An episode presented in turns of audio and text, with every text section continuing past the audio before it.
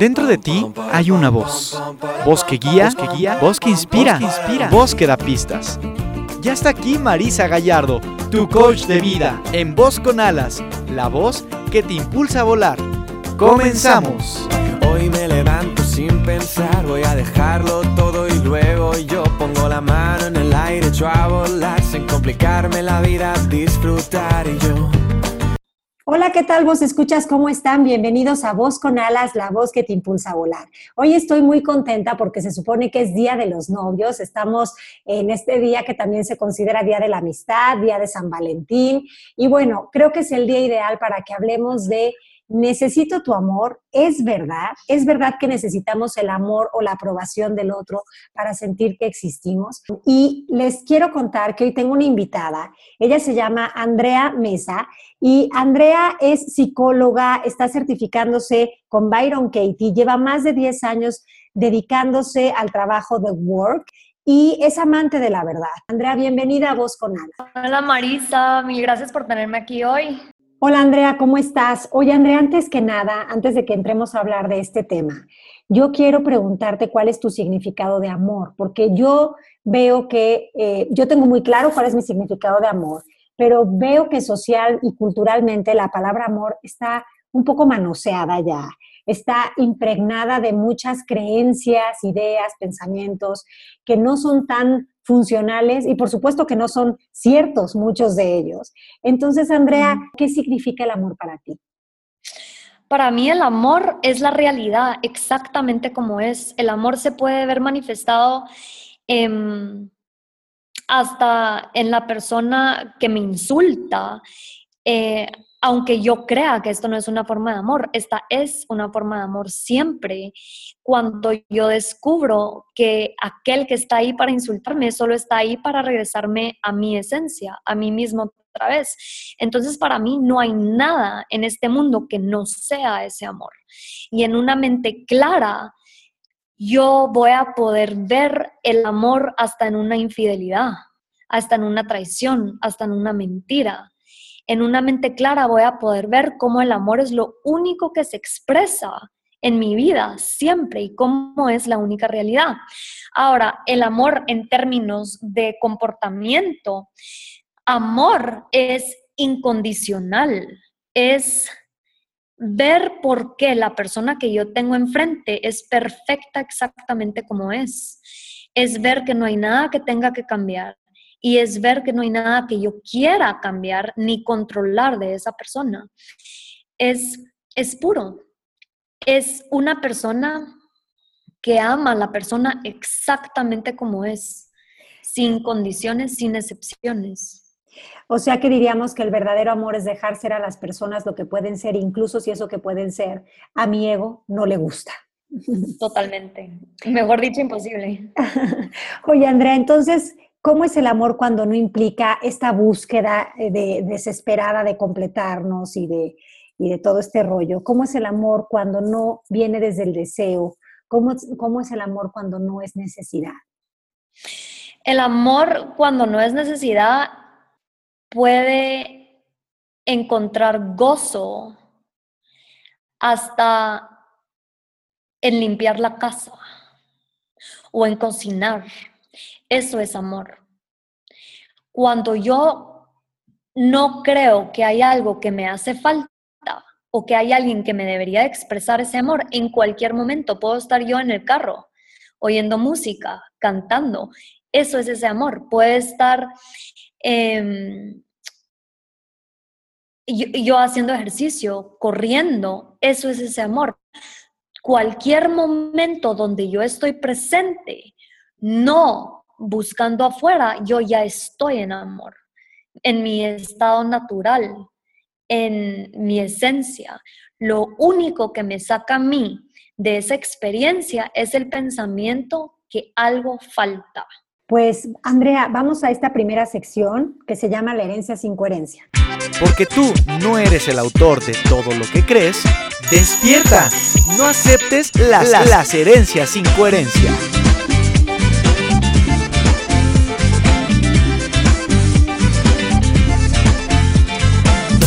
Fíjate que estamos en esta sección que nosotros hemos llamado las herencias sin coherencia. Y yo creo que con respecto al amor, a las relaciones de pareja, eh, hay muchas herencias sin coherencia. ¿Tú qué opinas? Definitivamente, hay demasiado que hemos aprendido que va acerca de las relaciones que es totalmente falso.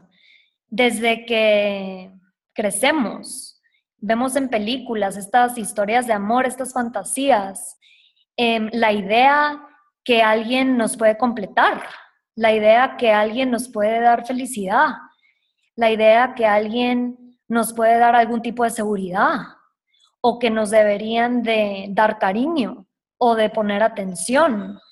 Todas estas ideas son ideas 100% condicionadas, que no tiene absolutamente nada que ver con la realidad de quién somos, con nuestra esencia, que ya es el amor seres 100% completos. Muy cierto, Andrea. Y, estas herencias sin coherencia, vamos a ir una por una. Esta idea de que, la idea de que me tengo que tener una pareja para sentirme completo, o allá afuera hay alguien que me puede completar. Es una idea totalmente absurda, pero que, como tú bien dices, eh, las películas, los medios, las revistas, el sistema nos ha hecho pensar que para que uno tenga un valor necesita estar acompañado por alguien, ¿no? Que, te escojan, ¿no? Que alguien diga, yo quiero ser novio o novia de esta persona. Que alguien diga, yo quiero tener una relación con esta persona, es como eh, saber que tienes un valor. Y me parece muy absurdo, sin embargo, em, imagínate cuánto estigma han tenido eh, eh, las personas que luego no, no tienen una relación de pareja, no se casan o no tienen novio. Yo me acuerdo que antes les llamaban las solteronas o los solterones y era como algo raro.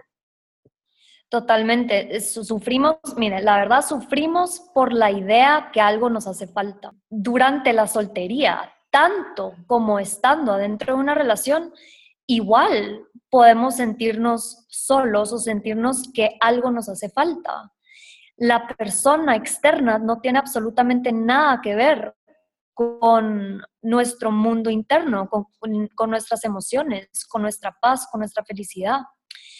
Em, el momento en que viene a mí el pensamiento que yo necesito a alguien que me ame, que me dé cariño, que me ponga atención, en ese momento sufro estando soltera o no estando soltera, ¿verdad? Porque igualmente en, matrimonios, en noviazgos, eh, todos tenemos estas creencias momentáneas. Y el segundo en que entra esta creencia a nuestra mente en este preciso instante es que comenzamos a sufrir y es que comenzamos a creer que necesitamos algo de alguien allá afuera em, que no lo tenemos ya nosotros en nuestro interior. Y por eso es que se siente tan mal esta creencia, porque no es cierta. Porque no puede ser cierta. Porque el segundo en que yo intento buscar algo afuera de mí, estoy ignorando el hecho que ya lo tengo. Por eso no se siente natural. Claro. Totalmente eh, coincido contigo. Es algo que nos lleva directamente al sufrimiento, pero además nos, nos, hace salir al mundo en una búsqueda implacable de encontrar ese pedazos del rompecabezas que supuestamente nos falta. Y, Pero ¿qué hay en nosotros que nos hace pensar eso? ¿Qué, ¿Qué es lo que nos hace vernos desde ese lugar? Porque sabemos que es algo falso, o sea, lo sabemos, lo sabemos de manera intelectual, pero muchas veces no lo sentimos así. Pues mira, son varias cosas. Desde que tenemos dos, tres años y nos vemos en un espejo, empezamos a creer que somos seres separados. Comenzamos a creer que somos un cuerpo. Luego vamos creciendo, entramos al colegio y nos empezamos a comparar con los demás. Empezamos a creer que, ¿verdad? Hay algo bonito y hay algo feo, que puedo ser inteligente o que puedo ser tonta. Entonces, esto empieza desde que no podemos ni hablar. Luego llegamos a cierta edad donde ya estamos totalmente hipnotizados por creencias del mundo y creemos que algo afuera va a llenar este vacío. Y para cada quien es distinto, pero la verdad que yo diría que el 95% de la humanidad em, compartimos la creencia de que alguien afuera nos puede dar algo que nosotros necesitamos. Esto lo aprendemos hasta en la propia familia.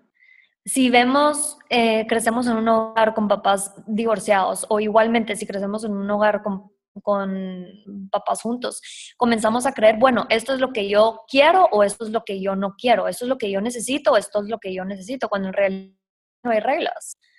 Cuando en realidad una familia no necesita estar ni unida ni, ni desintegrada para tener lo único que importa, que es el amor.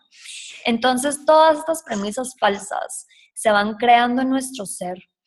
Y desde que tenemos tal vez unos 13, 14 años, ya comienzan estas ideas, estos pequeños momentos de fantasía donde encontramos cierta satisfacción cuando alguien nos sonríe o cuando alguien nos llama. Em, cuando, ¿verdad? Cuando oímos que, el chavo que nos gusta quiere salir con nosotras. Estos pequeños momentos de, de satisfacción nos llevan a la ilusión de creer que si obtenemos más de eso, nos vamos a sentir mejores y más llenos, cuando nada puede ser más lejos de la verdad. Claro, pero qué interesante lo que dices, porque me hace mucho sentido cómo desde niños, como tú dijiste, desde bien pequeños, empezamos como a buscar esta aprobación, esta idea de sentir que pertenecemos a algo. Estamos buscando el amor de nuestros padres. A veces ni siquiera se llama amor lo que estamos buscando. Estamos buscando ser vistos, saber que existimos, porque nosotros no nos podemos ver a nosotros mismos. De hecho, es muy curioso que eh, nosotros no nos vemos nuestra cara, ¿no? En realidad. Entonces andamos buscando el reflejo de, nuestra cara en la de los demás. Si los demás nos sonríen, pues entonces sí estamos contentos. Si los demás eh, nos ponen una cara de, no me caes bien, pues entonces no estamos contentos. En todo momento estamos eh, percibiendo el mundo desde lo que el otro ve de mí, ¿no? Y, y, esto nos saca totalmente de foco, nos saca totalmente de ver que nosotros ya somos. Ahora, Andrea, creo que es muy cierto que el amor es lo que nos hace crecer y florecer. Dijiste algo muy importante, que el amor nos hace florecer. Ahora, algo mucho, mucho más importante que eso es reconocer que nuestro amor nos hace florecer, no el amor externo. Claro. Y aquí es donde realmente nos perdemos. Cuando estamos cuando estamos saliendo con un chavo o cuando nos sentimos bien en un matrimonio. Nos sentimos bien en ese matrimonio por todas esas historias, todas las creencias que yo tengo sobre el matrimonio. La persona no me está haciendo sentir de ninguna forma. La persona externa no me está haciendo sufrir ni me está dando esa felicidad. Aquí cae esa premisa ¿verdad? Tan falsa, que el amor lo estoy recibiendo desde una fuente externa.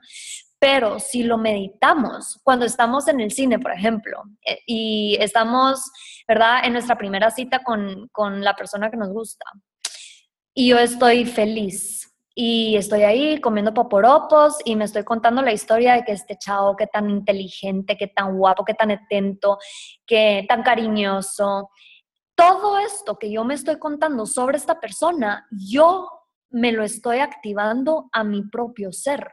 Yo me estoy creando esa felicidad, ese entusiasmo, em, esa sensación de seguridad. Yo me lo provoco. Nunca es la persona externa, aunque esta persona me diga qué linda te ves, em, te amo mucho y me abrace y me bese a lo más que pueden llegar es a comunicarme su amor y abrazarme y a besarme. Claro. Pero el amor siempre viene de mi interior.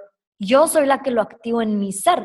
Y esto es tan importante recordarlo, porque cuando estamos solos, ese amor o esa soledad, ¿quién se lo activa?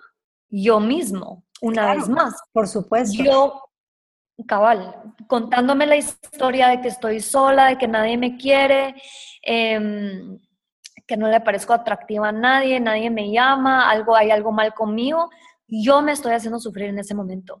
Por el otro lado, estando soltera, por ejemplo, contándome la historia, la vida no puede ser mejor, qué bendecida soy, tanto amor por todos lados, tengo todo el espacio, toda la libertad, em, tanta gente que me ama. Em, esta historia es lo que me hace florecer.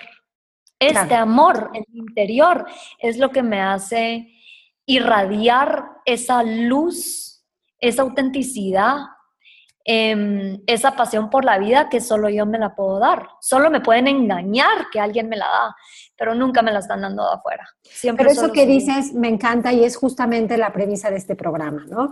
Como muchos de los otros que hemos hecho, que, que, que no son las cosas, las personas o las situaciones las que, las que me hacen algo, ¿no? Soy yo con mi pensar el que les doy ese, ese significado, pero, pero entonces nadie nos puede hacer felices y nadie nos puede hacer infelices porque para ello se necesita nuestra voluntad de pensamiento, ¿cierto?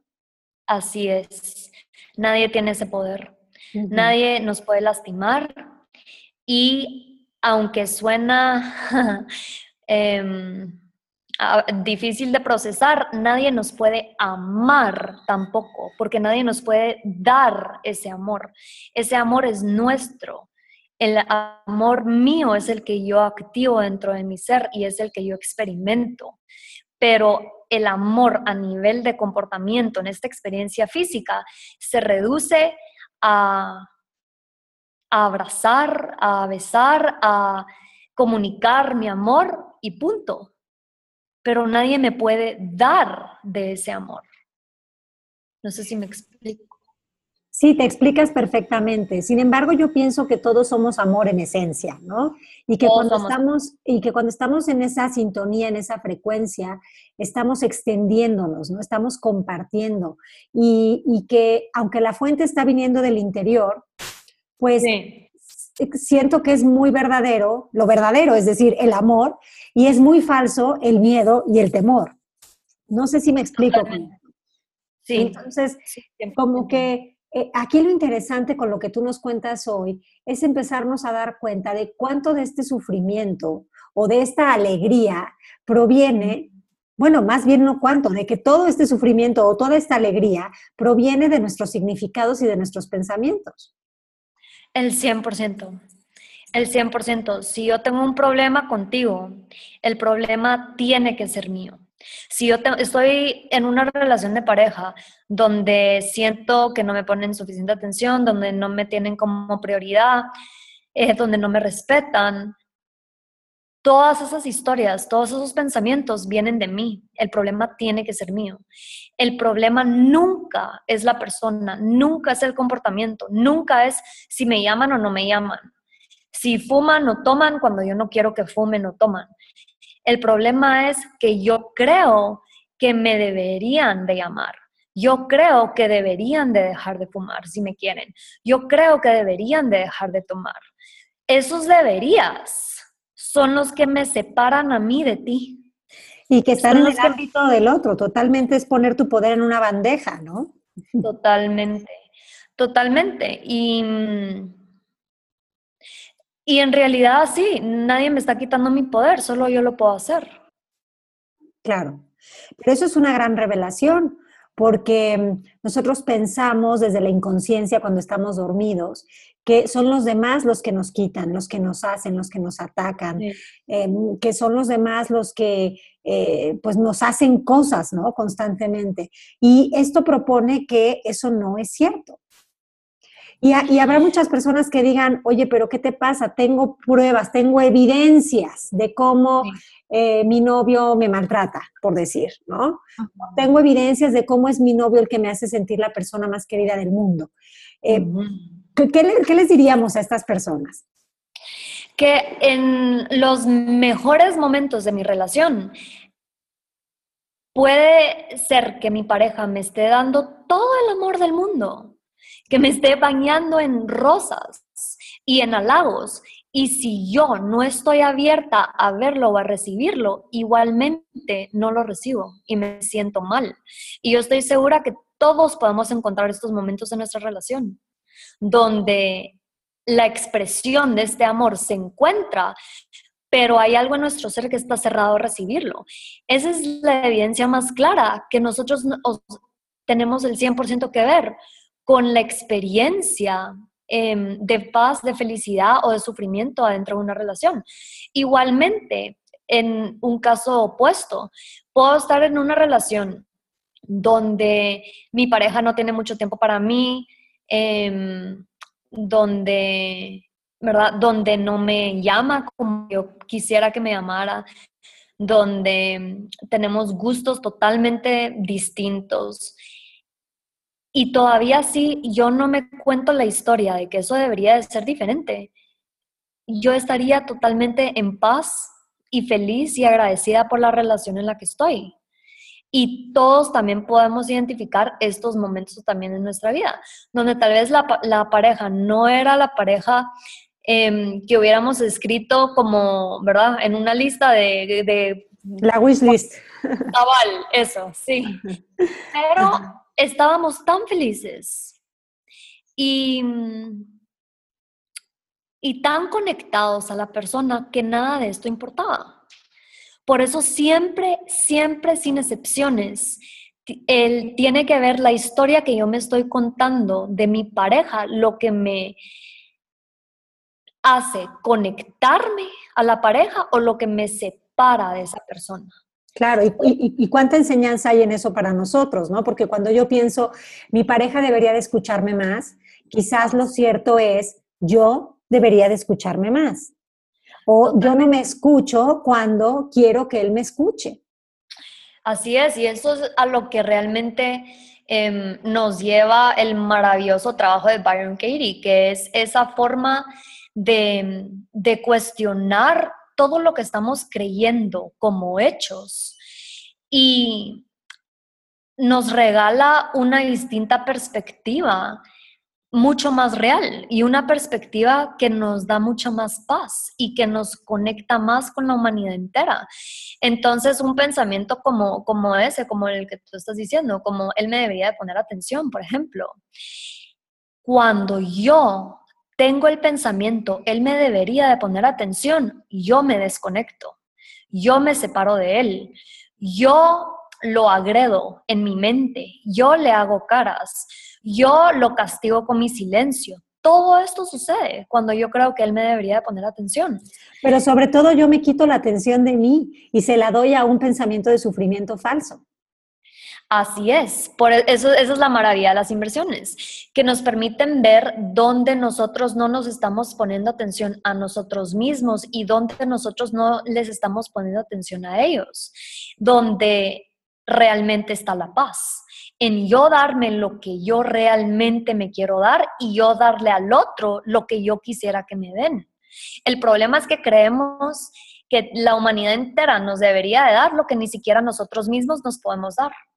Claro, y cuando tenemos pensamientos del tipo él o ella deberían de quererme, es de revelación, ¿no? Hacer esas, eh, esas inversiones y darnos cuenta que yo no me quiero cuando quiero que tú me quieras. Totalmente, o una creencia hasta mucho más em, profunda, arraigada en, de verdad en toda la humanidad, la mayoría al menos, que él me debería de ser fiel. Ah, también, esa, esa es típica. Esa es típica, o él debería de estar conmigo toda la vida. Esas son las creencias que hacen que nos desconectemos, que hacen que yo imponga una prisión en mi relación donde el sufrimiento va a ser inevitable para ambos, porque nuestra naturaleza es vivir en libertad y es vivir en una relación de conexión porque eso es lo que queremos, porque eso es lo que se siente bien para nosotros, pero no porque nos lo están condicionando. Entonces estamos partiendo de la base que antes ya dijimos que tenemos muchas herencias sin coherencia con respecto al amor. Esas herencias sin coherencia nos han llevado a idealizar o a crear cada quien en su mente lo que considera el amor ideal, ¿no? Pero hay veces que la vida nos sorprende y resulta que no, que no es como nosotros idealmente quisiéramos, sino que se presenta de otra manera. Sí. sí, dime. No, la vida nunca resulta como creemos que debería de ser, pero sí resulta como debería de ser. Y eso, eso es un despertar, una luz tan grande que trae el, el, trabajo de Byron Katie, porque con cada pensamiento que nos cuestionamos, descubrimos precisamente esto. ¿Por qué es mejor mi vida, por ejemplo, que él me fue infiel? porque es mi vida mejor gracias a que él fuma, porque es mi vida mejor gracias a que me mintieron, porque es mi vida mejor gracias a que se murió mi pareja.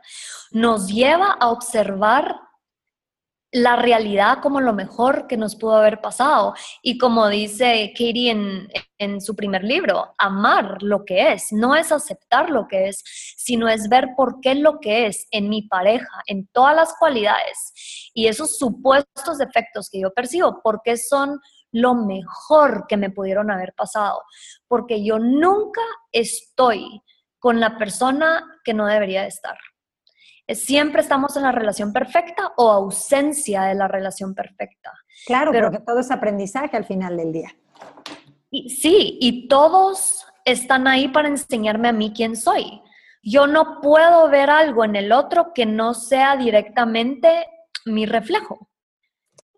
Hay una perfección total en, todas nuestras relaciones. Claro, y todo es autoconocimiento. Entonces uno siempre está donde tiene que estar con la persona con la que tiene que estar para lo que tenía que conocer de sí mismo. Y eso da mucha paz, eso también nos hace salirnos de este rollo de las víctimas y los verdugos, porque en todo momento todos estamos siendo maestros de alguien, ¿no? O de sí. Y todas estas relaciones duran exactamente el tiempo que tienen que durar, sean cinco meses o sean diez años no duran ni un segundo menos ni más del que debería y esto también trae mucha paz. Porque como tú dices, no hay culpa, no hay, ay, si yo hubiera hecho tal cosa, o si yo hice algo mal y si yo hubiera dicho tal cosa, no existe eso. Hay una perfección en la persona que tenemos en nuestra vida en la ausencia de la persona que tenemos en nuestra vida y en el tiempo en que duran estas relaciones. Y cuando logramos ver a nuestra pareja por nada más y nada menos que Dios expresado en este ser maravilloso que me da a mí exactamente lo que yo necesito, ahí las relaciones se convierten en un motivo de gozo, de despertar y mucho menos carga, porque lo único que yo estoy viendo es lo que yo tengo que ver de mí. Exactamente. Y eso es un gran espejo. Oye, Andrea, y ahorita que dices esto, me quedé pensando en que el lunes justamente fui al cine a ver esta película que estrenaron para este Día del Amor, de los novios, de, eh, ya saben, de San Valentín, y es esta película de 50 sombras de Grey. Visualmente una película muy atractiva porque el chico está bastante guapo, está hecho a mano básicamente, la chica es mona, pero la trama es lo mismo de siempre, es reforzar estas creencias de que somos incompletos y la película es más o menos esta idea del chico guapo, rico, atractivo, que se convierte como en el héroe, que rescata a esta chica insignificante, pero entonces esta chica insignificante también lo rescata a él de su lado oscuro, pero entonces él le pone casa, pero le consigue el super trabajo, pero la atiende, pero la cuida, pero la protege. Entonces estamos otra vez en este reforzar estas ideas y me da un poco de risa como estas películas, pues ya sea consciente o inconscientemente, siguen fomentando esta, estas creencias de que el otro me va a dar lo que yo no tengo y yo le voy a dar al otro lo que no tiene. Eh, ¿Qué piensas de esto, Andrea? Esas son las fantasías que nos engañan y que nos mantienen en la idea de que cabal hoy en la clínica alguien me decía, pero ¿cómo sé yo que él es el indicado? Nunca va a ser el indicado. O sea, el indicado siempre es el que está enfrente de nosotros, que está ahí enseñándonos a nosotros quién somos. Y no, no, tiene nada que ver con la cantidad de tiempo o, o, cómo se ve y cómo nos tratan. Eh, y como tú decías, ¿no? La vida no nos da lo que, lo que queremos, sino lo que necesitamos. Y, y aquí más que indicado hablamos del perfecto, el perfecto para trascender y poder ver lo que antes no veía de mí.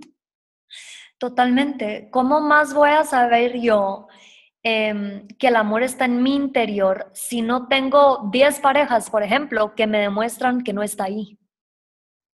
Claro. perfección en todo. Oye, pero, pero hay gente que dice, no, es que eso es curso intensivo de sufrimiento, ¿no? Para muchas personas, de hecho, ¿qué opinas tú, Andrea, de esta idea de que cuando terminas una relación tienes que irte a comer dos botes de helado?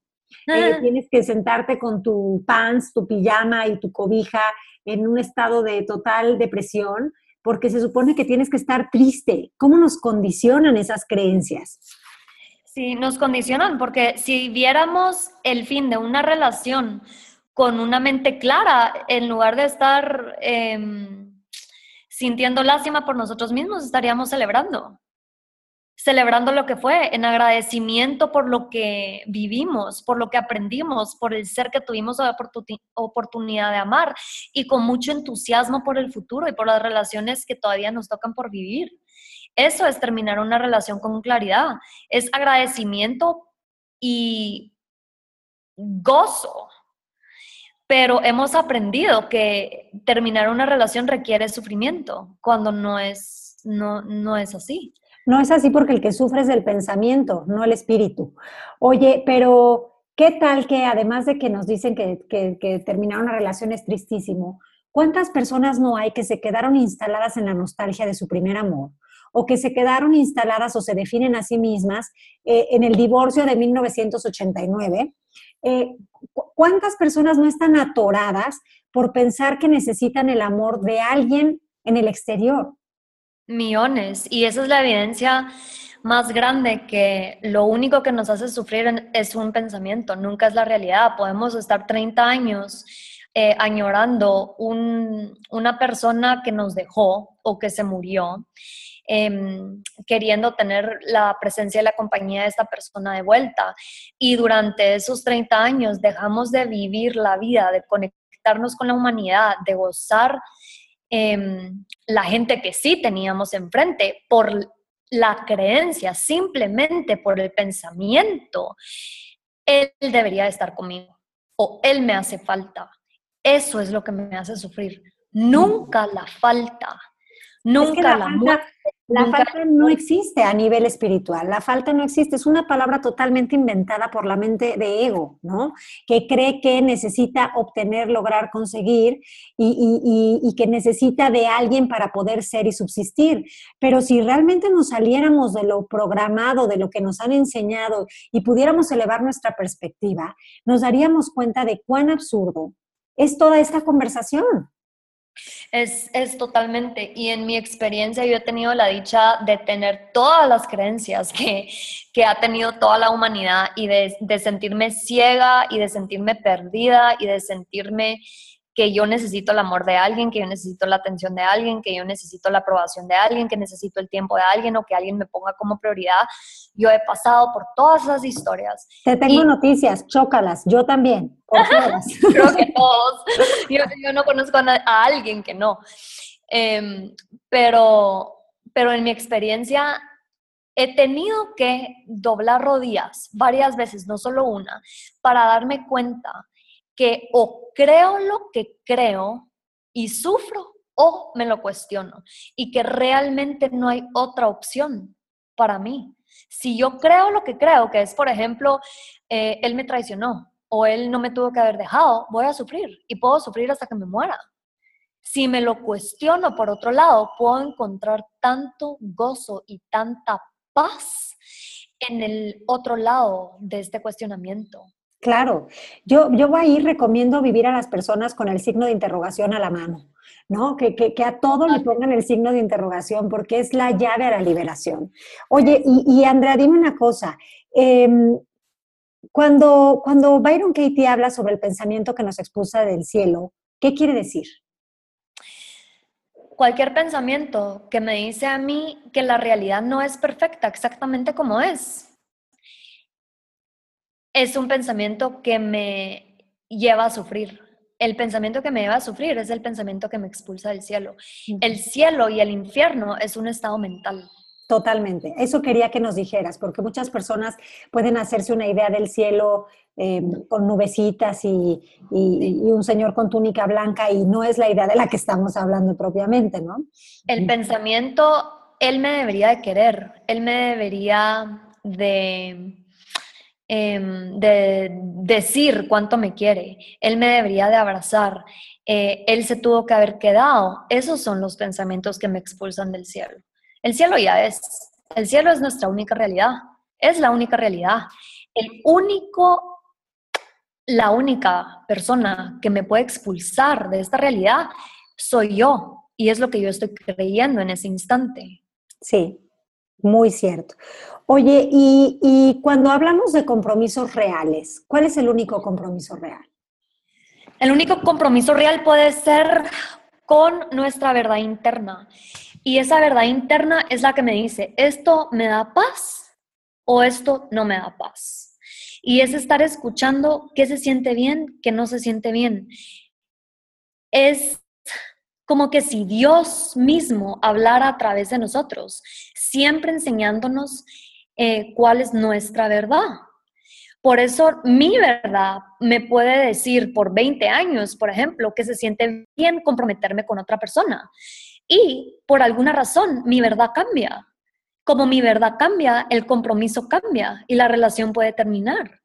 Pero por eso mismo mi compromiso nunca puede ser con otro ser humano, solo puede ser con mi verdad. Y cuando yo me comprometo con mi verdad, yo me estoy comprometiendo con el ser que tengo enfrente. Yo me estoy comprometiendo con mi pareja, porque el mejor regalo que yo le puedo dar a mi pareja es mi verdad, aunque mi verdad sea Em, esta relación ya no se siente bien para mí. Ese es el mejor regalo que yo le puedo regalar. La honestidad, ¿no? La honestidad, el saber aceptar también. Creo que mucho de lo que nos estás contando hoy es aceptación, es, es movernos de una mente que se divide, que se separa, a, a la aceptación.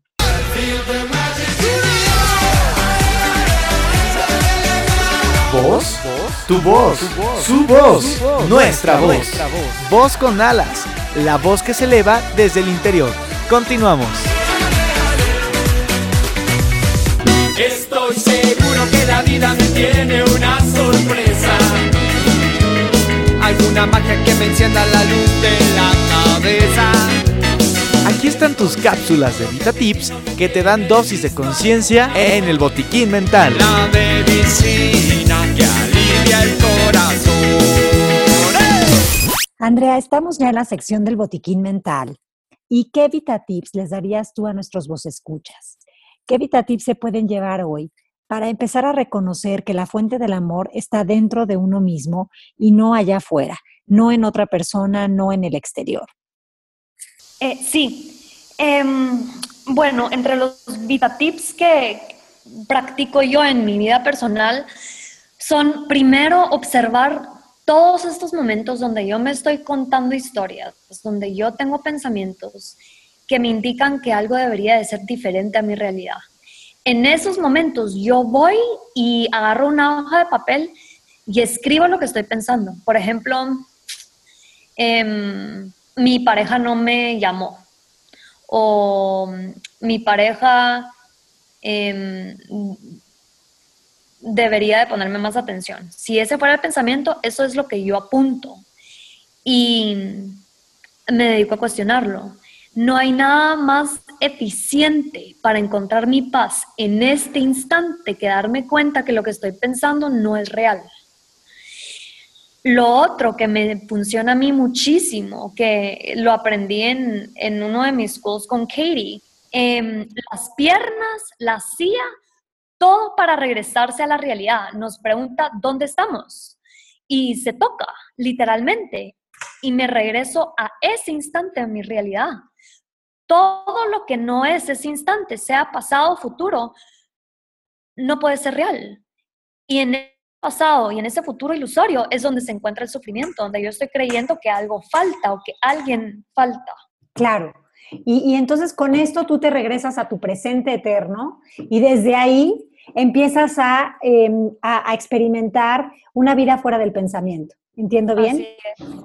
Regresando siempre a la única realidad, el único lugar donde no puede existir problema. Claro. Aquí y aquí ahora. Oye, Andrea, pues yo te agradezco muchísimo tu presencia en Voz con Alas. Creo que nos dejas pensando y reflexionando mucho con respecto al amor. Sobre todo has desmantelado un mito, ¿no? Aquí con nosotros con respecto a esta idea de que el amor proviene del exterior. Creo que nos queda muy claro que la única fuente de amor está en el interior de cada ser y que para estar en amor hay que reconocer que ya somos amor. Gracias, Andrea. Espero que regreses Gracias a ti. Gracias, Marisa.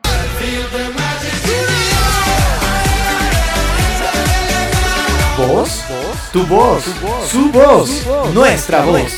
Voz con alas, la voz que se eleva desde el interior. Continuamos.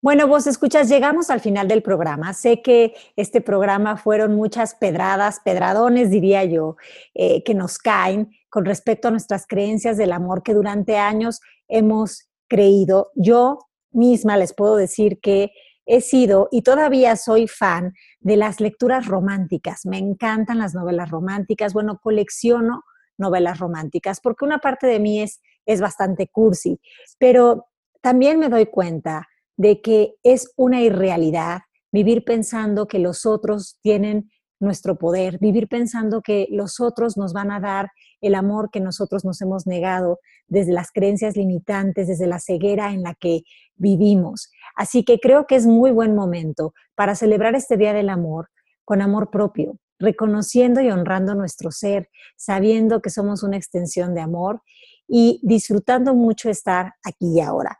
Muchas gracias, vos escuchas. Y antes de irnos, tengo avisos. Marzo, vamos a tener certificación aquí en Ciudad de México. Los queremos invitar a inscribirse a esta certificación. Si estás interesado en el coaching, si quieres aprender técnicas, si quieres em, disolver los nudos mentales que te tienen atado y quieres ofrecer esto a otros, por favor escríbenos a marisa.mmkcoaching.com y te mandamos toda la información. Estás muy a tiempo de ser parte de esta certificación que inicia en marzo 12. Así que los esperamos, vos escuchas. Muchas gracias por haber estado hoy con nosotros. Que tengan un día lleno de amor. Más que nada, una vida. Esto fue Voz con Alas, la voz que te impulsa a volar. Follow, follow the sun, and which way the wind blows when this day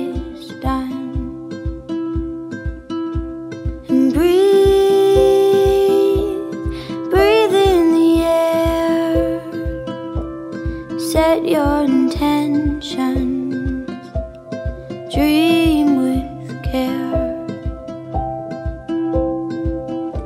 Tomorrow's a new